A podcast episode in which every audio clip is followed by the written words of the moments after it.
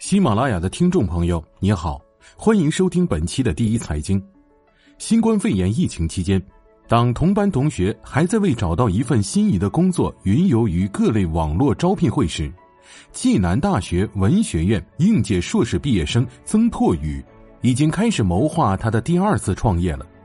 曾拓宇是今年八百七十四万高校毕业生中的幸运儿，他投身到大众创业、万众创新的时代洪流之中。并成为其中的佼佼者。虽然不用焦头烂额的去找工作，但曾拓宇也有他的困惑。为了实现自己去世界五百强工作的梦想，今年他参加了多家大企业的面试，都失败了。全国普通高等学校毕业生就业创业工作电视电话会议六月三日在京召开，国务院总理李克强作出重要批示，指出。要加紧落实稳企业、稳岗位各项举措，采取更多市场化办法拓宽毕业生就业渠道，持续深化放管服改革，加大双创支持力度，推动新产业新业态更大发展，为毕业生创业和灵活就业搭建更广平台。疫情对大学生就业的冲击是非常明显的，前程无忧的数据显示。职位数恢复到去年的百分之七十五水平，但是招聘录用的进程和求职的进程都比往年慢。最近一场前程无忧主办的上海校园网络招聘会的统计显示，七万一千八百三十二个工作机会有十四点一万人申请，收到的简历覆盖院校为一千零一十八所，其中百分之六十为今年的毕业生。百分之七十以上为上海高校的应届和往届毕业生，上海毕业生的比例之高为历年罕见，往年不足半数。与北京、上海等名校就业形势尚好相比，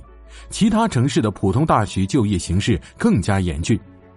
王云正在等选调生的考试，今年受到疫情影响，四川省的选调生考试改在了七月二十五日，那时他已经毕业了。而且根据最新发布的选调生招考公告，选调生考试的条件比往年大大放宽，这也就意味着报考人数会大幅增加，竞争程度也会比往年激烈。近日，人社部、财政部部署实施二零二零年高校毕业生“三支一扶”计划，明确二零二零年全国招募三点二万名高校毕业生到基层从事支教。支农、支医和扶贫等服务，较二零一九年增加五千名。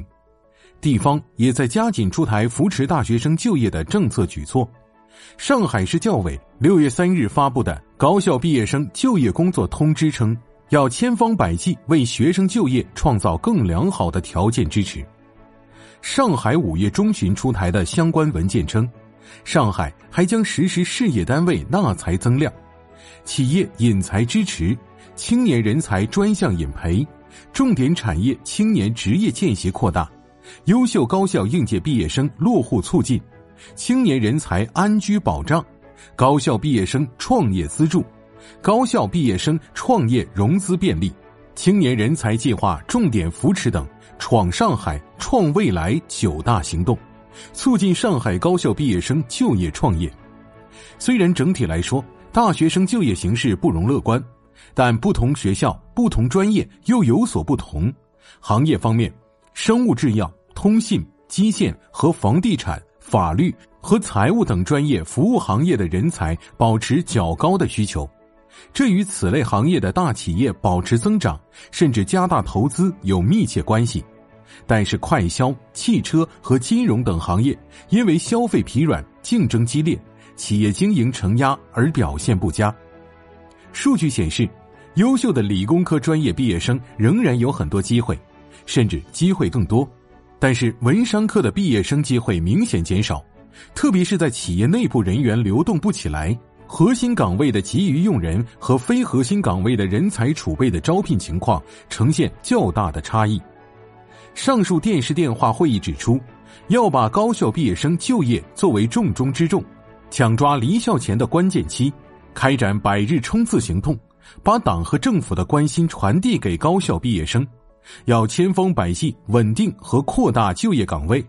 通过税费减免、创业贷款、补贴等政策，支持创新创业，实施好基层就业项目，引导毕业生到城乡社区就业创业，到军营建功立业。